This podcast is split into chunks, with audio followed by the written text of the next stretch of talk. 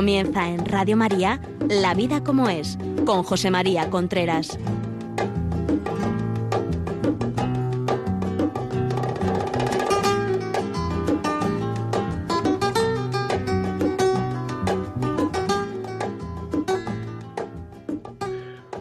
Hola amigos, buenos días. Aquí estamos nuevamente en La Vida como es el programa que llega semanalmente a sus casas a través de Radio María. Son las 11 de la mañana, las 10 en Canarias. Les habla José María Contreras.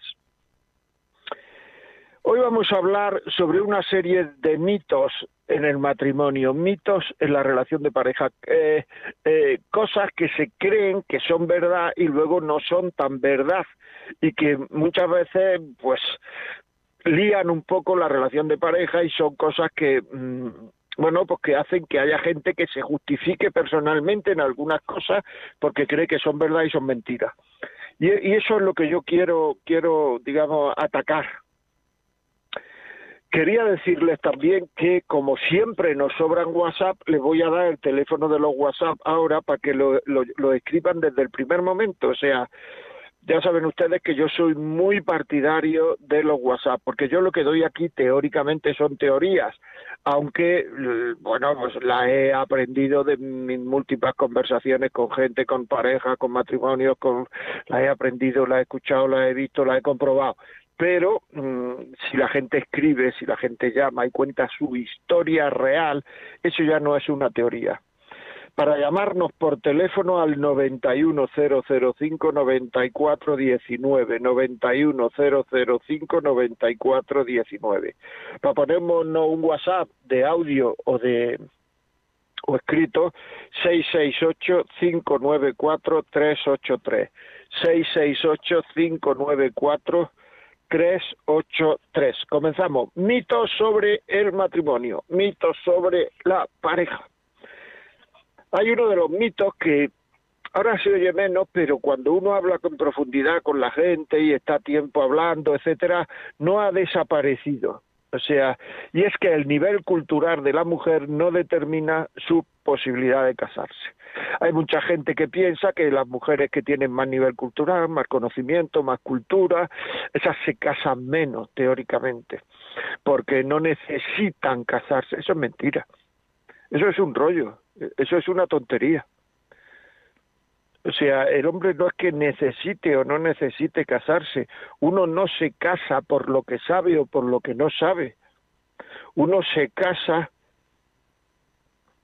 por que quiere a otra persona. O sea, es que tenemos que prestigiar el amor. Tenemos que prestigiar el amor no está prestigiado el amor, está prestigiado el sentimiento, está prestigiado lo que siento, pero el amor no está prestigiado. Y hay que decir ya desde el comienzo que el amor es una cosa que cuesta muchas veces. Querer cuesta, querer cuesta. Y si no nos ha costado a la gente que nos está oyendo, a vosotros que me estáis oyendo, si no ha costado nunca eh, el querer, esperaros, que antes o después costará el querer. El querer no es un camino de rosas. Se acuesta, no quiero decir que sea una cosa mm, tremenda, pero el querer cuesta. Querer a un hijo cuesta, querer a, una, a, a un marido, a una mujer cuesta, querer trabajar bien cuesta, no cuesta siempre, cuesta, no cuesta toda hora, pero no nos tenemos que extrañar de que el querer cueste, del que el querer nos cueste trabajo, de que queramos renunciar alguna vez al querer porque se está más cómodo no queriendo. Es así. Por tanto, si el nivel cultural de una mujer lo que hace es que necesita, entre comillas, menos casarse, es que esa mujer no ha conocido todavía lo que es una, el amor habrá conocido lo que es el sentimiento, habrá conocido lo que son las mariposas en el estómago, pero si realmente, porque tengo posibilidades económicas o porque tengo ya no necesito casarme, no necesito querer, es no saber lo que es querer. Porque el fin del hombre, a lo que todo hombre aspira, es a querer y ser querido. La gente cuando cuando no sé si ustedes han ido mucho a residencia, han visto mucho a personas en residencia, pero si lo han hecho, hay mucha gente ahí que de lo que se queje, de lo que se queja es de que no lo quiere nadie. No me quiere nadie. No vienen a verme, aunque estén comidos a millones, aunque sean residencias de superlujo. Al final lo que la gente quiere es ser querida y querer. Por tanto, si una, si una persona cree que no necesita el cariño, a lo mejor en una época de su vida a lo mejor no lo necesita porque está haciendo pero en el conjunto de su vida se está equivocando. Es un error y es una pena. O sea, eso es una de las cosas que, uno de los mitos sobre el matrimonio que son falsos. Todo el mundo necesita el amor, todo el mundo porque en realidad el hombre es libre porque puede querer y ser querido. Una persona no libre no se da cuenta que es querido. Una persona con Alzheimer no se da cuenta que no es querido, no es libre, no tiene voluntad. Un bebé no se da cuenta que es querido, no es libre. Tiene apego, pero no cariño.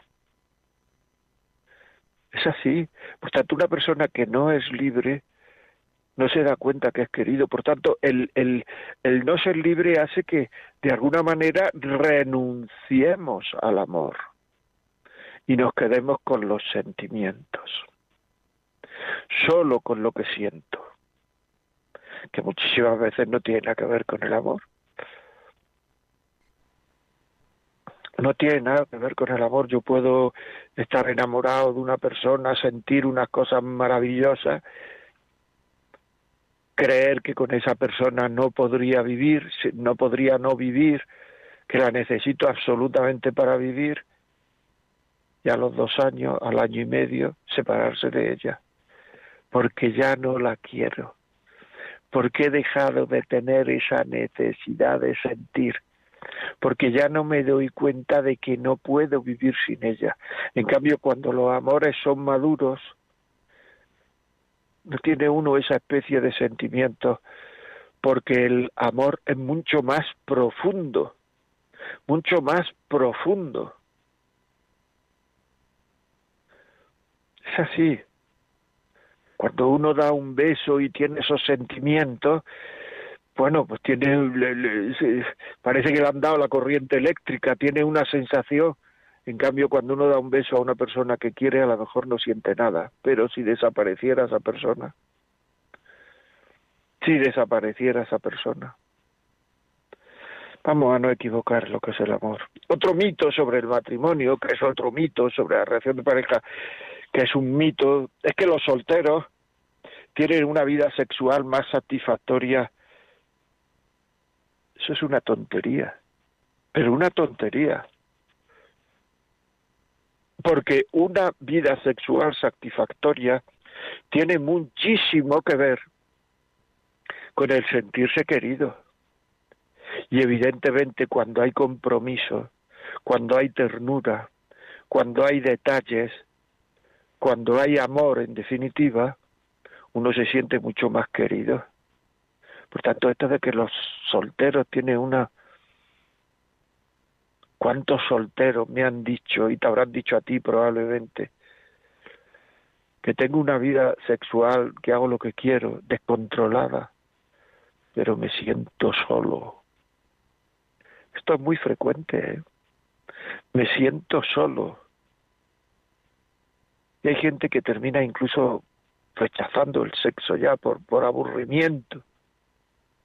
Por tanto, eso de que un soltero es pero si es que no es así eso, si es que no es verdad. Es que la soledad, la soledad aparece.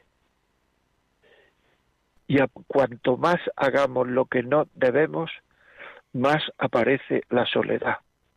Uno puede estar casado y tener seis hijos si no hace las cosas como debe, si es infiel, si es una persona se va a sentir solo. Se va a sentir solo, no nos engañemos. que es que por ahí lo que dice la televisión, lo que dicen las películas, lo que dice, todo esto nos, nos, nos ponemos, nos sentimos muy, nos lo creemos todo, que es mentira que esa felicidad, que esa felicidad eh, artificial no existe y nos creemos que es verdad porque muchas veces nos interesa pensar que es verdad esa felicidad y no, no hay felicidad, hay soledad. Después de buscar el sexo descontroladamente, lo que hay es soledad, lo que aparece es soledad.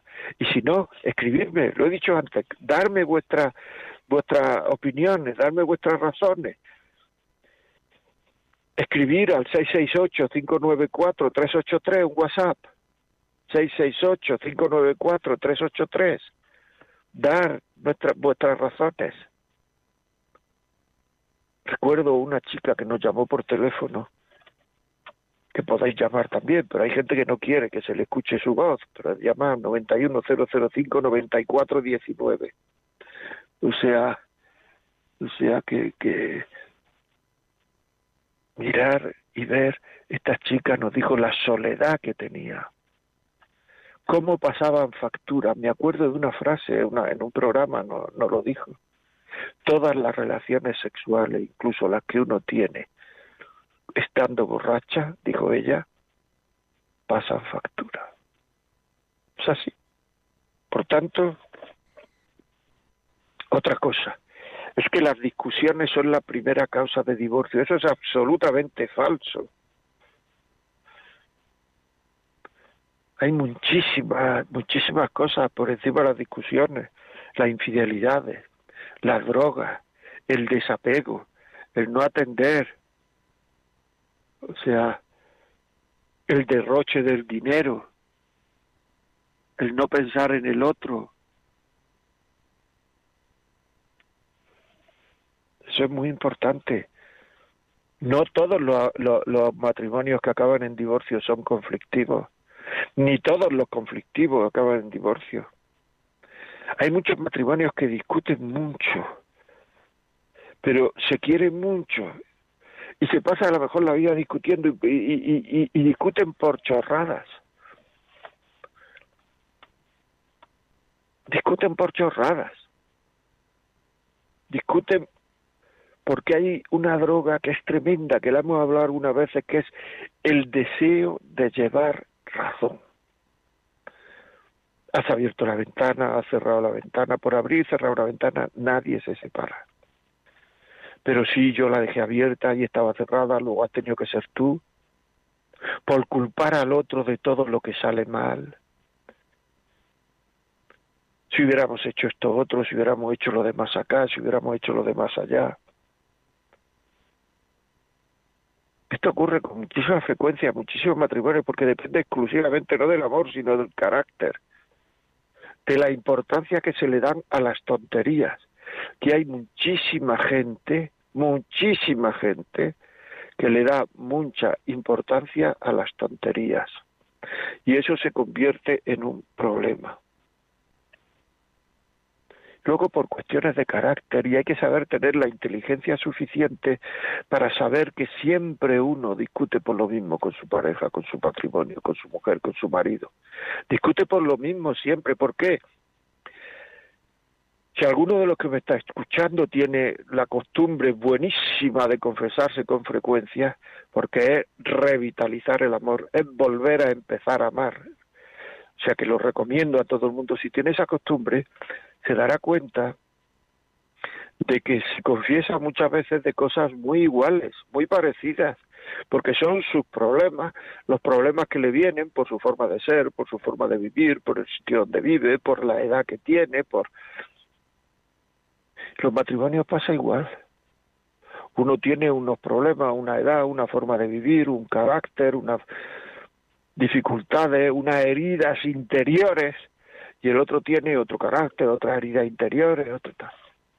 Por tanto, los defectos de uno, los defectos de otro forman una resultante y ahí en esa resultante es donde se choca y siempre generalmente se choca en cosas muy parecidas. También hay gente que tiene la capacidad de que se le carguen las ideas muchísimo más pronto que a otra. Entonces, en una idea cargada uno tiene la sensación de, lo ve clarísimo, en una idea cargada ve clarísimo que tiene que decir esto, lo otro, porque diciendo esto, lo otro lleva razón y ya. Entonces lo ve clarísimo y en ese momento en que uno ve las cosas súper claras, es cuando uno tiene que tener la presencia de ánimo, cuando uno tiene que tener la, el dominio de uno mismo para callar y no hablar. Muy difícil, muy difícil, pero muchas veces no se nos pide que ganemos, se nos pide que luchemos. Y esa lucha es, es cariño ya, es querer al otro. Cuando uno ve claro, claro, claro, es una idea cargada. Luego al poco rato, al tiempo, al día siguiente pasan las cosas, uno lo piensa y dice no era para tanto. Pero en ese momento le parece que era para tanto. Y además hay gente que ve las cosas como con más cercanía que otros. Hay gente que tiene como una visión de conjunto más grande que otras personas, que esa visión de conjunto no la tienen tanto y están como más cerca. Entre ellos, y lo que pasa, hay menos espacio por tanto, lo considera un drama, una barbaridad, un que así no se puede vivir. Y a lo mejor están, uno, discutiendo por chorrada, y dos, está dando importancia a cosas que pasaron hace cinco años, o veinticinco, o cuarenta años. Están dando importancia, están exagerando muchísimo, están haciendo un drama, todo eso es, o sea, muy, muy, muy importante saber, saber desdramatizar, porque se habla mucho de tomarse uno a sí mismo con un poquito de humor, pero cuando viene esa sensación, esa especie de subidón, esa especie de, de, de idea supercargada, esa especie, uno no se toma a sí mismo con humor, no es capaz y sobre todo los dos. Si uno se toma con un poco de humor, el otro a lo mejor no tiene ese humor y se cree que hay unas dificultades grandísimas en la convivencia. No. Y a lo mejor es que el otro cada vez que habla quiere que dé la razón. Y a lo mejor es que el otro se engancha en cosas pequeñas. El otro o yo, cada vez que hablo quiero que me dé la razón o quiero que me enganche en cosas pequeñas me engancho en cosas que no tienen importancia, pero en ese momento, como tengo la idea cargada, como la tengo en la cabeza, como estoy afectado por un ramalazo de ira, nos parece que son tremendamente importantes. Y esos son, digamos, como oasis en negativo de nuestra vida, porque luego pasa todo lo demás,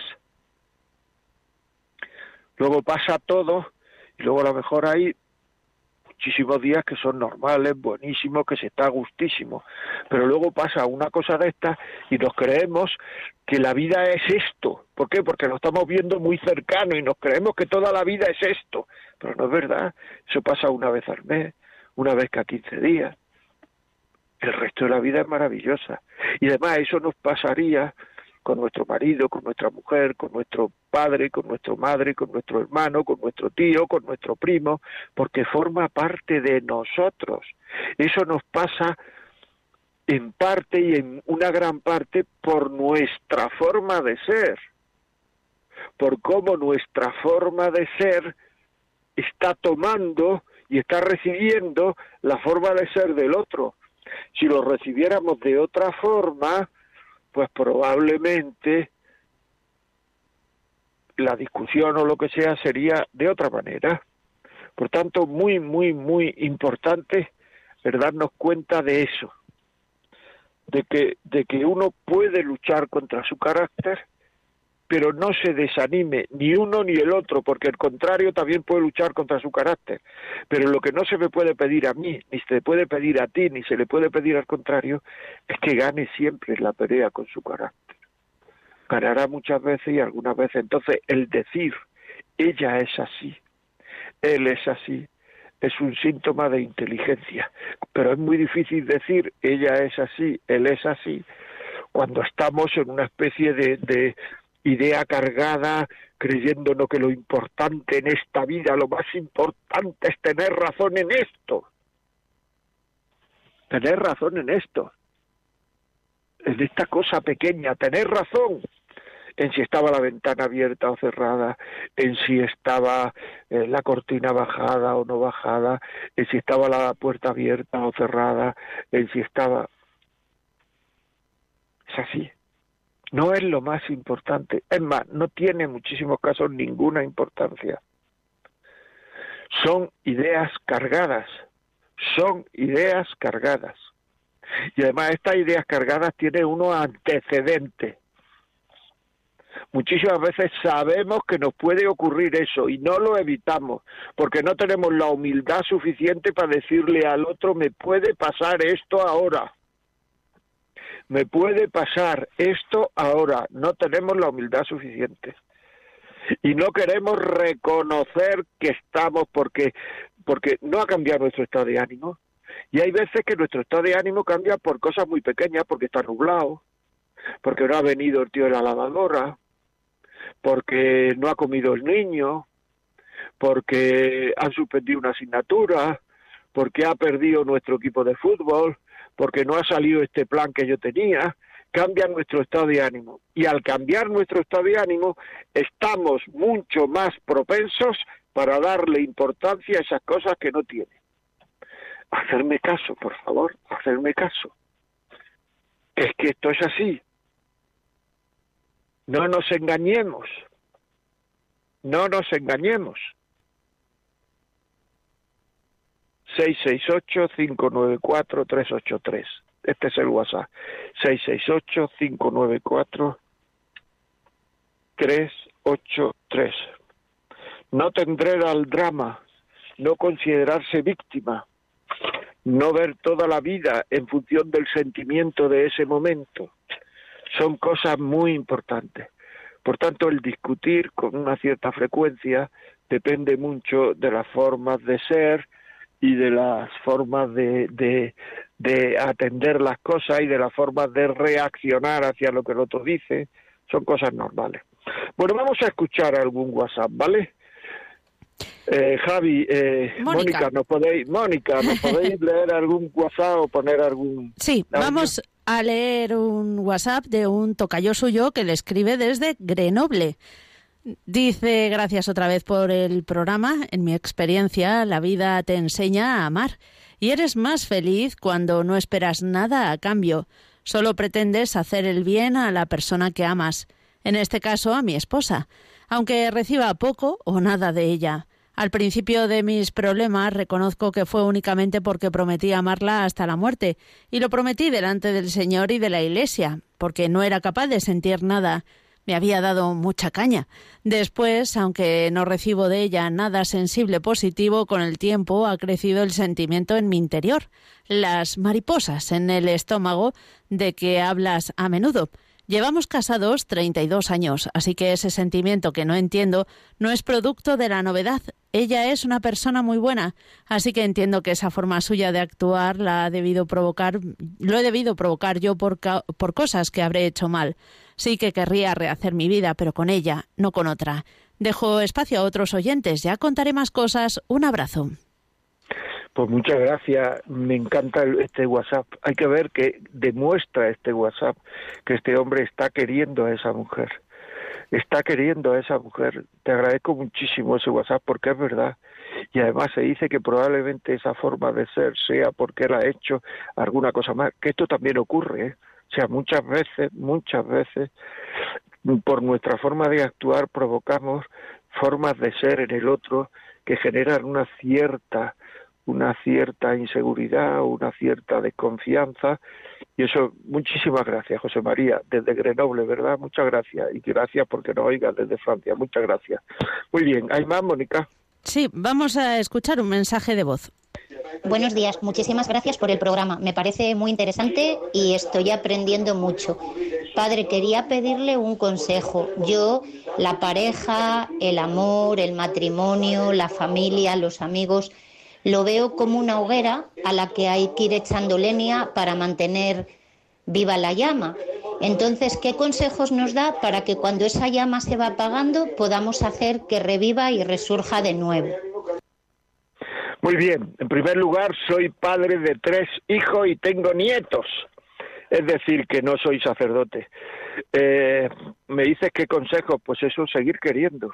O sea, ¿cómo se mantiene la amistad? Teniendo detalles con los amigos, llamándolos, tal. ¿Cómo se mantiene el tener, tener, tener detalles? Tener detalles con el otro tener detalles, pensar en el otro, pensar qué necesita, pensar qué podría ahora hacerle la vida un poquito más agradable. Sé que hay mucha gente que me va a responder, pero es que sí es que eso ya lo hago, pero es que no se entera, es que no se entera. Bueno, pues si no se entera, ¿qué le vamos a hacer? Pero tú sigue haciéndolo y antes o después se enterará. Hay que hacerlo, o sea, hay que hacerlo. Hay gente que está que es más predispuesta a hacerlo, hay gente que es menos predispuesta a hacerlo. Estas cosas, eh, o sea, es así, ¿no? O sea, pero pero pero hay, hay que esforzarse. Cuando uno se esfuerza por amar, termina amando y el otro y el otro y el otro se da cuenta antes o después. O sea que seguimos, ¿no? Seguimos hablando. ¿Tenéis alguno más? Sí, sí, sí, hay bastantes más. Eh, nos, Venga, a ver. nos escribe una oyente, dice, estoy casada por 25 años, tengo tres hijos. Me casé dudando porque mi marido no parecía quererme de verdad. Parecía que me quería solo sexualmente. Me he sentido muy sola criando a mis hijos. He sufrido mucho. Gracias al camino neocatecumenal he podido soportar. Ahora él parece arrepentirse y hemos llegado a entendernos, gracias a Dios. Pero yo ahora le echo la culpa de los problemas que tenemos con nuestros hijos, por su falta de atención a ellos. Gracias por sus consejos y ¿qué me aconseja en este caso? La paz. Pues mira, yo sinceramente lo que te aconsejo es que, que no le echen la culpa. Puede que lleva razón, yo no digo que no, yo tendría que conoceros más y más a fondo para saber si lleva razón ahora.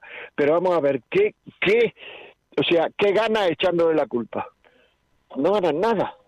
O sea, le echan la culpa y ¿qué es lo que hace? Desmoralizarlo, eh, que el otro tenga un sentimiento de culpa grande, eh, pero no se le anima a, querer, no se le anima a querer.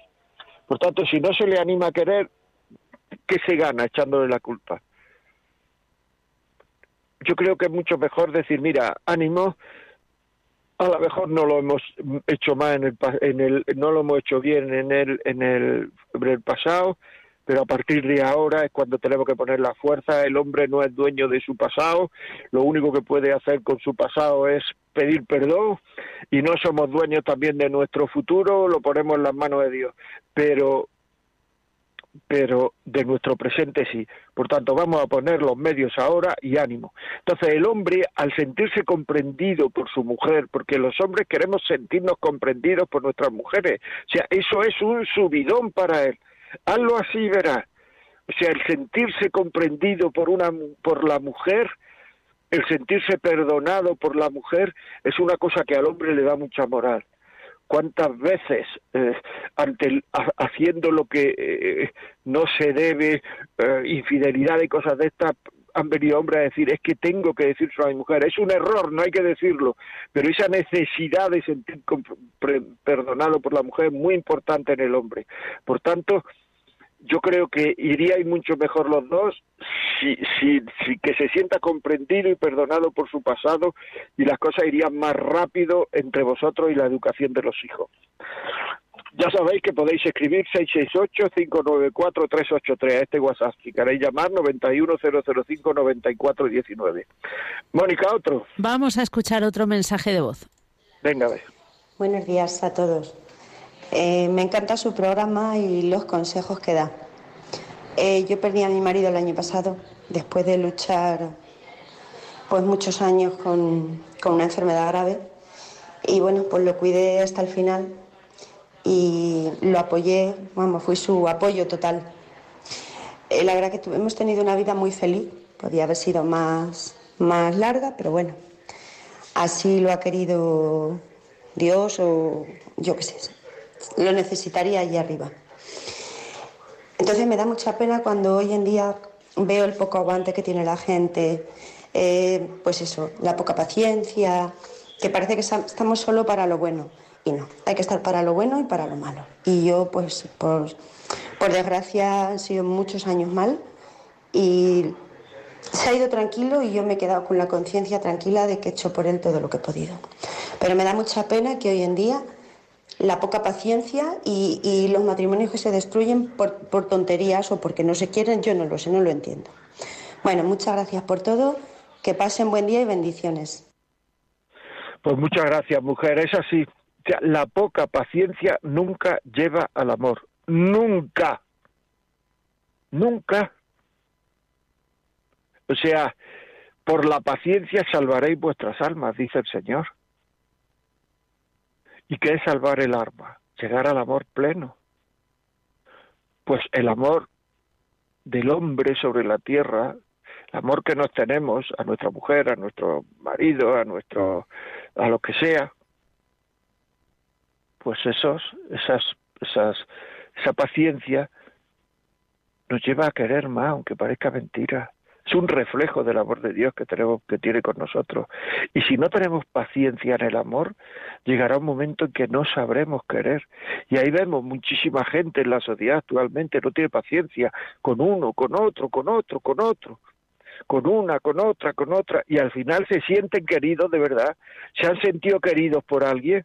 Hay mucha gente que dice que no. Hay mucha gente que dice que no. Claro, o sea, si es que acordado hace dos o tres programas un señor que decía que había estado, se había separado seis veces. Y con la segunda le pasó lo mismo que con la primera, la tercera lo mismo que con la segunda, la cuarta lo mismo que... ¿Por qué? Porque muchas veces el mal está dentro de uno que no sabe querer, que no sabe tener paciencia, que solo quiere recibir. El que solo quiera recibir que no se case.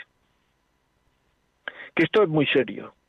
Esto es una vocación, señores una vocación matrimonial, igual que hay otras vocaciones, a consagrado, a, a cura, a lo que sea.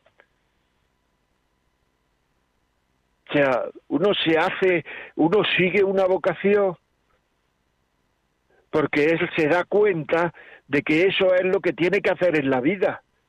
Pero no porque es que así voy a estar todos los días muy contento. Habrá días contentos y otros días no. Habrá días que la cosa vaya bien y otros días no y lo que hay que hacer es no mirar mucho alrededor, porque uno va tirando del carro, el, el burrito va tirando del carro y a lo mejor hay alre, burro alrededor que está que están tumbados en las laderas o en los prados. Dice uno, ay, qué bien están estos. Lo que tengo que hacer es irme con ellos.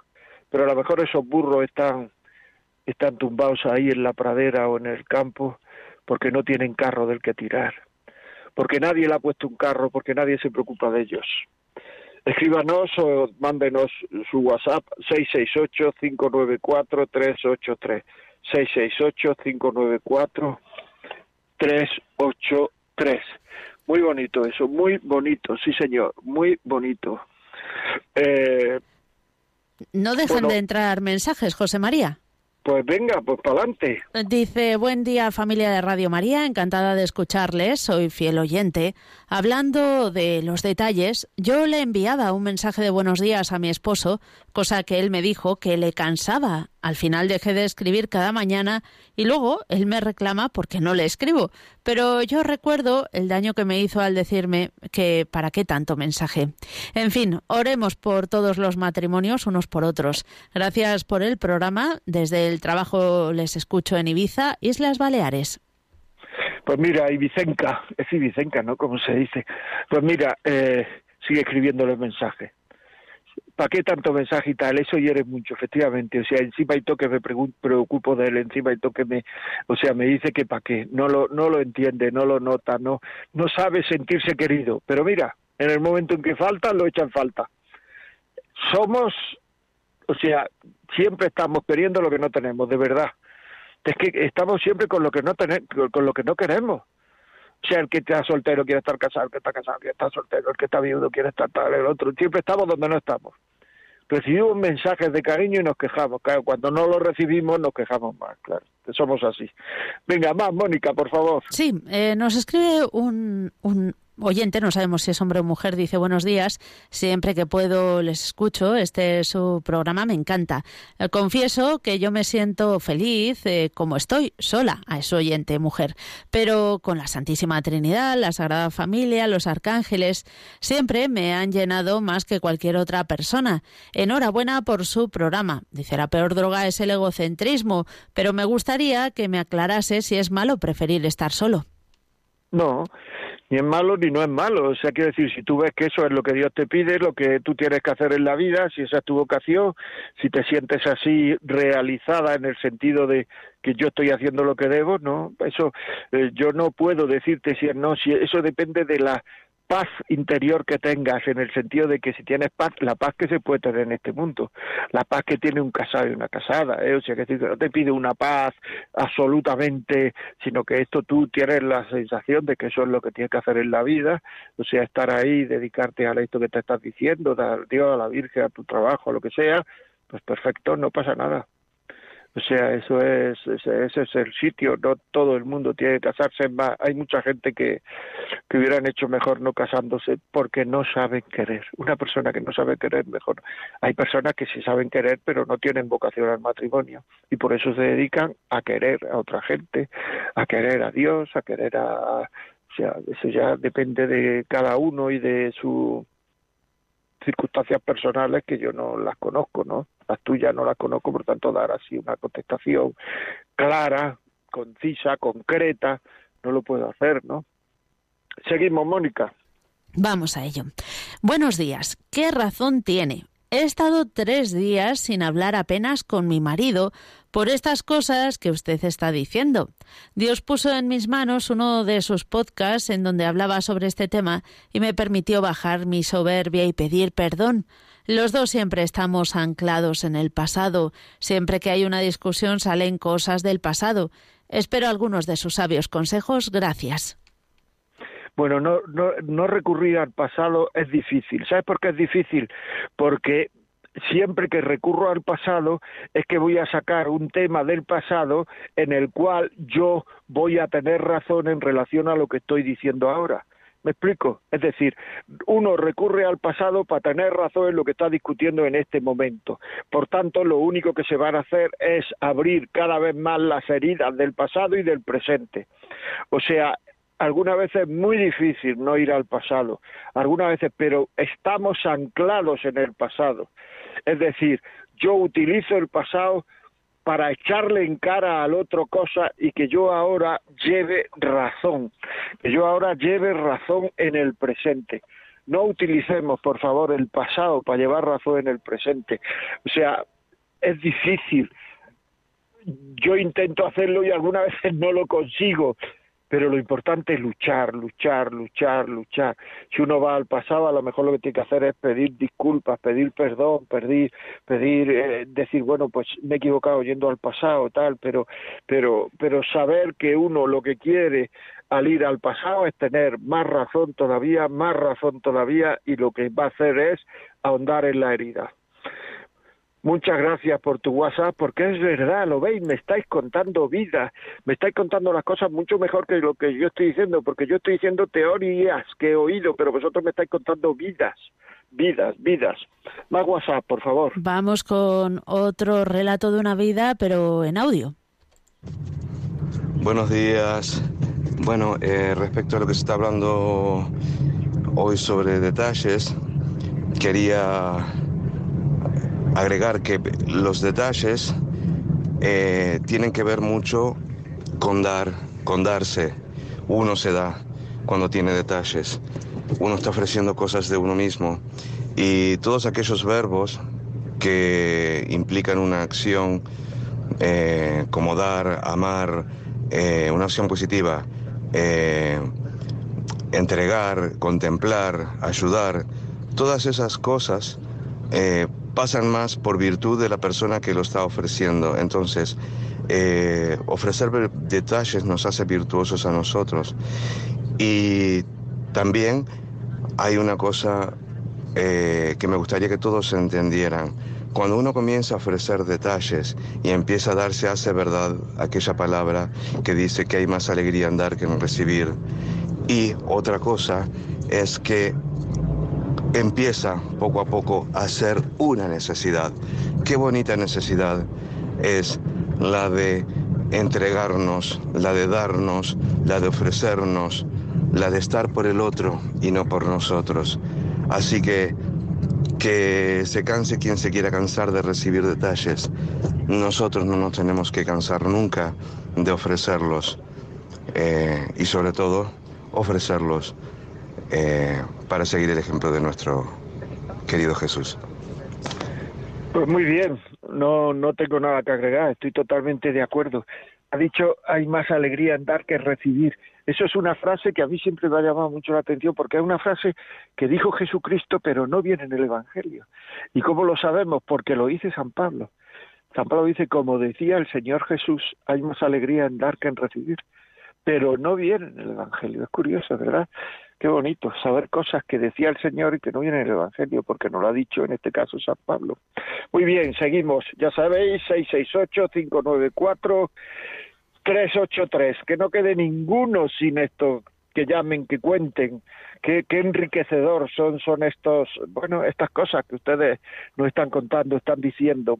Muy bien, continuamos, Mónica. Nos cuenta José. Nos cuenta José María desde Alicante. Buenos días. Creo que todo se cura con la oración y especialmente con el Santo Rosario en los problemas de pareja. Felicidades por el programa. Pues muchas gracias a ti, muchas gracias, llevas razón y además lo dices de una manera que parece que lo has experimentado. Llevas razón, muchas gracias. Gracias a Radio María. Más. Otro mensaje ahora de audio.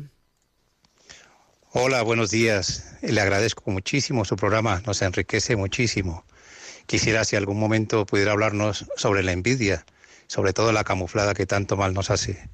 Venga, un saludo y muchas gracias. Que Jesús nos bendiga.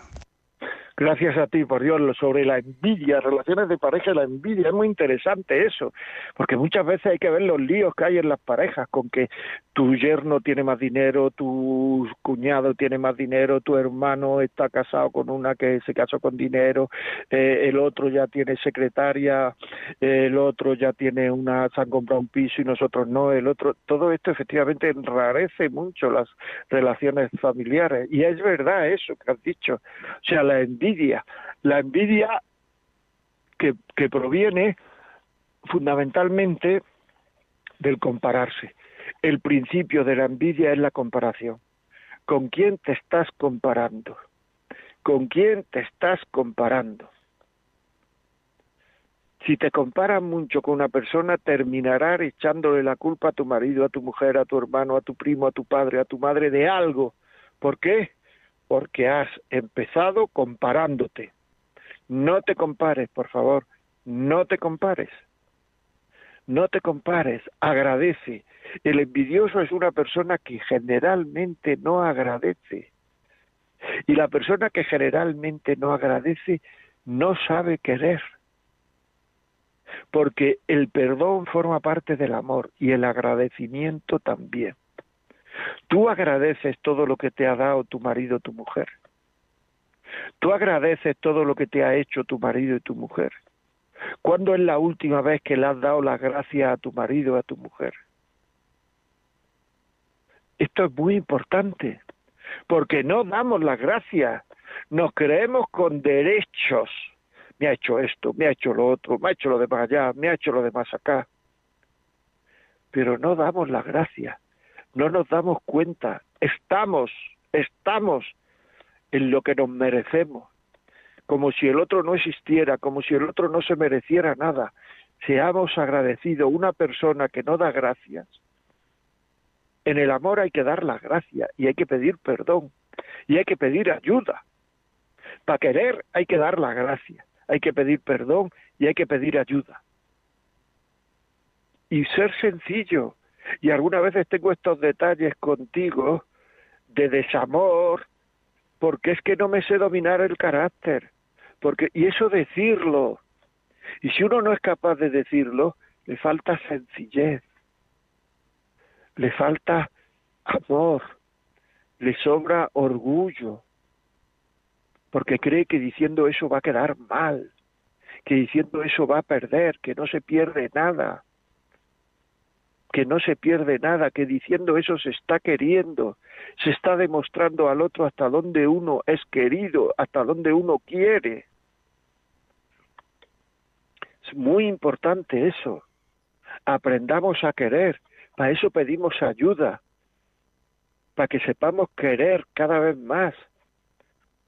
Y cada vez mejor, porque se puede querer mejor y se puede querer más y mejor. Puede querer más y puede querer mejor con más detalles de cariño. Que lo que falta y lo que falla en nuestra vida es la incapacidad de querer muchas veces ¿Qué le pasa al matrimonio? Me pregunta a mí muchas veces la gente. Al matrimonio no le pasa nada. A lo que nos pasa son a nosotros, que estamos en una sociedad que cada vez sabemos querer menos, porque cada vez más nos creemos objeto de derechos y no de deberes, porque cada vez más estamos pensando en lo que necesitamos, en lo mío, en cómo estoy cada vez más, más, más a gusto, y no pensamos en el a gusto del otro porque lo hemos pasado mal. ¿Os dais cuenta que los pueblos que los pasan mal y cuando lo pasan mal son pueblos más agradecidos? Me decía un extranjero que vino aquí a, España por cuestiones de trabajo, era filipino, y yo le pregunté qué es lo que más le extrañaba de España, ¿no? Una cultura distinta, una, y entonces me dijo, dice, a mí lo que más me ha llamado la atención de tu país, me dijo, es que teniéndolo todo estáis todo el día quejándoos. Teniéndolo todo, estáis todo el día quejándonos. Porque todo tiene que ser más perfecto, porque todo tiene que ser más, porque tenemos que tener más, porque tenemos que, y no nos preocupamos nunca o mucho de ser más. Yo tengo que ser más. Tengo que saber querer más, tengo que saber darme más, tengo que saber entregarme más, tengo que saber hacer feliz al otro más. Lo que nos decía el señor este que ha llamado, que iba en un coche, este que, ha llamado recientemente, vamos, no ha llamado, ha puesto un WhatsApp. Es así, amigo, es así.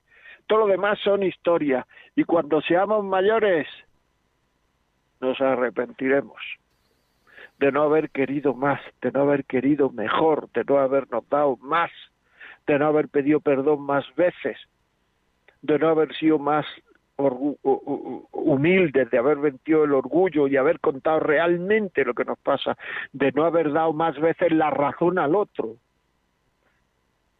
Uno siempre se arrepiente de su falta de amor. Tampoco tenemos que flagelarnos, ¿eh? Pero empezar ahora, empezar, tengo que empezar hoy.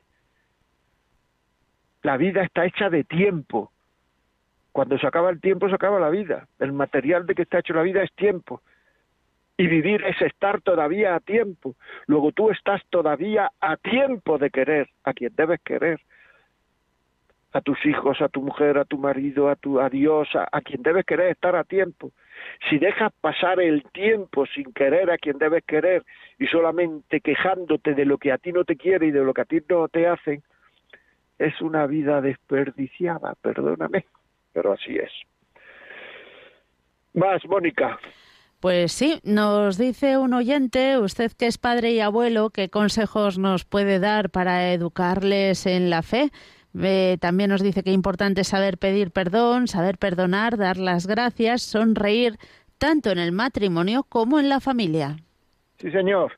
Pues mire, los consejos es que te vean entregarte sin ñoñería, que te vean vencerte sin ñoñería, porque eres cristiano, porque haces las cosas porque así agradas a Dios, no porque están mandadas, no porque son obligatorias, no porque son, sino porque así agrado a Dios, que te vean hacer las cosas por amor que te vean, explícale por qué hacen las cosas sin darle la murga, sin dar, pero explicarlo. Cuando tus nietos, tus hijos, quien sea, estén receptivos, explicarlo, porque muchas veces hacemos muchas cosas, no las explicamos, nos creemos que el otro las va a entender y no las entienden, no las entiende, es así, no las entiende. Eh, y luego hay otra cosa que se me ha olvidado que iba a decir, pero se me ha olvidado, porque no sé, no sé lo que ha dicho, no sé lo que ha dicho al final. Bueno, me da igual. Seguimos. Dime. Sí, eh, había comentado el oyente que qué importante era sonreír, ah, perdonar. sonreír. Muchas gracias, muchas gracias. sonreír.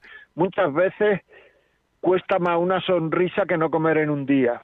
Muchas veces cuesta más una sonrisa que un ayuno. Muchas veces cuesta más una sonrisa que, todos los sacrificios que podemos hacer. Por favor, sonriamos. Sonriamos. La virtud tiene que ser alegre, sonreír. Hay gente que son, no sé, por ahí lo decía alguien, triste santo. No, pero si un santo no puede ser triste, la alegría es una virtud. Y hay gente que dice, joder, qué, tío más triste, será muy virtuoso, pero es triste. Pues no es muy virtuoso, no es muy virtuoso, porque todas las virtudes llevan a la alegría, sonriamos. Una persona que ría carcajada y tal, no, no tiene por qué estar alegre, puede estar borracha, pero en cambio una persona que sonríe habitualmente es una persona que está demostrando que su vida es alegre y si su vida es cristiana le está diciendo a los demás que el cristianismo es alegre y que el, vivir el cristianismo trae alegría.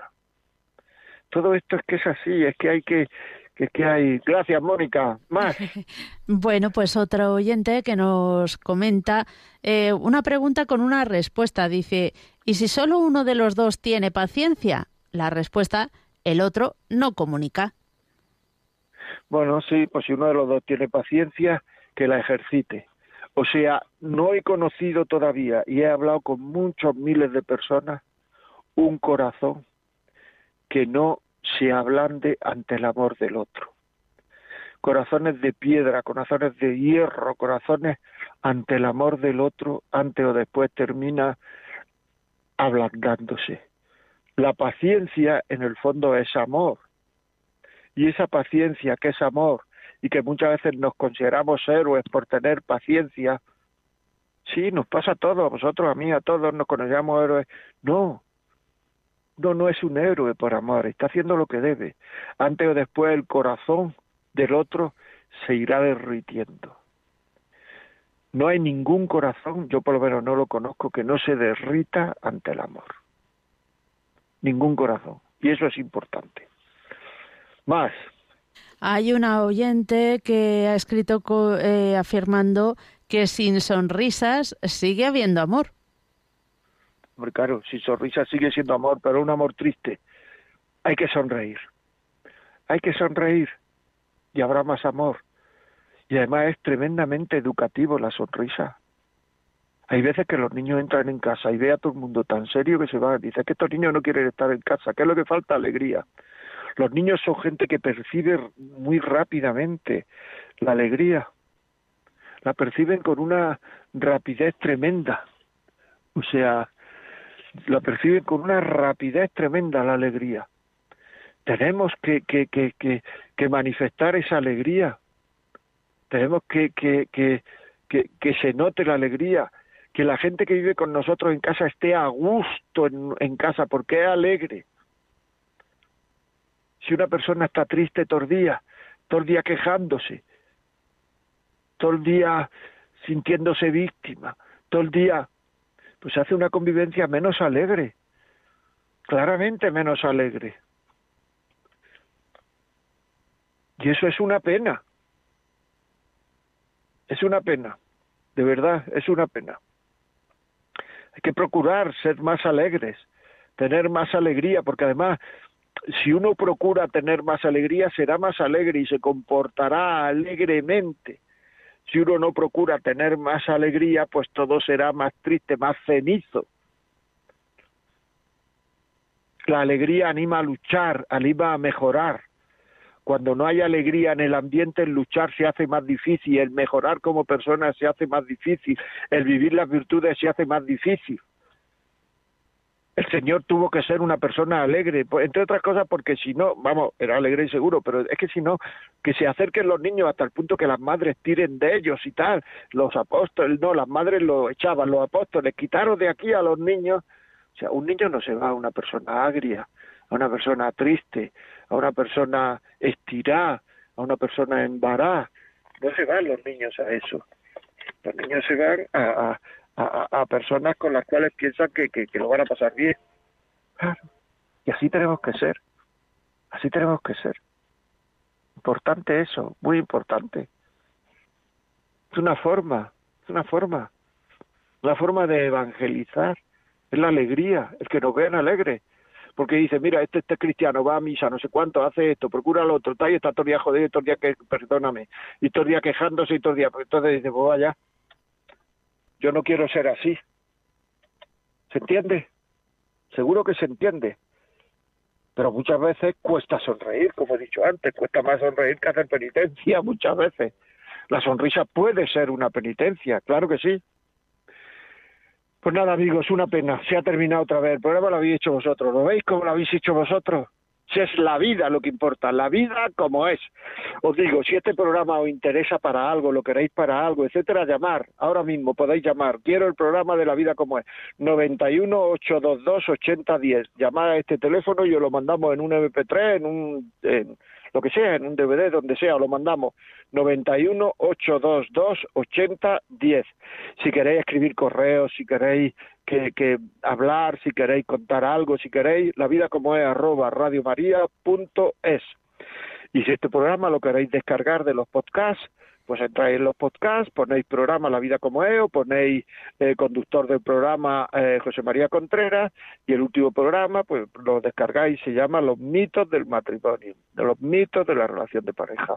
Seguiremos con los mitos del matrimonio y mitos de la relación de pareja la semana que viene. Por ejemplo, cuando desaparece el romanticismo, la relación está destruida al fracaso. Eso es mentira.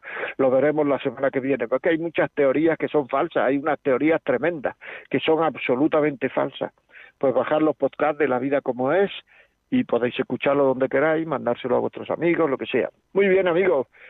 Pues hasta la semana que viene, el miércoles que viene a las 11, no pongáis ninguna cita, tenéis una cita con Radio María, La Vida como es. Hasta luego, amigos.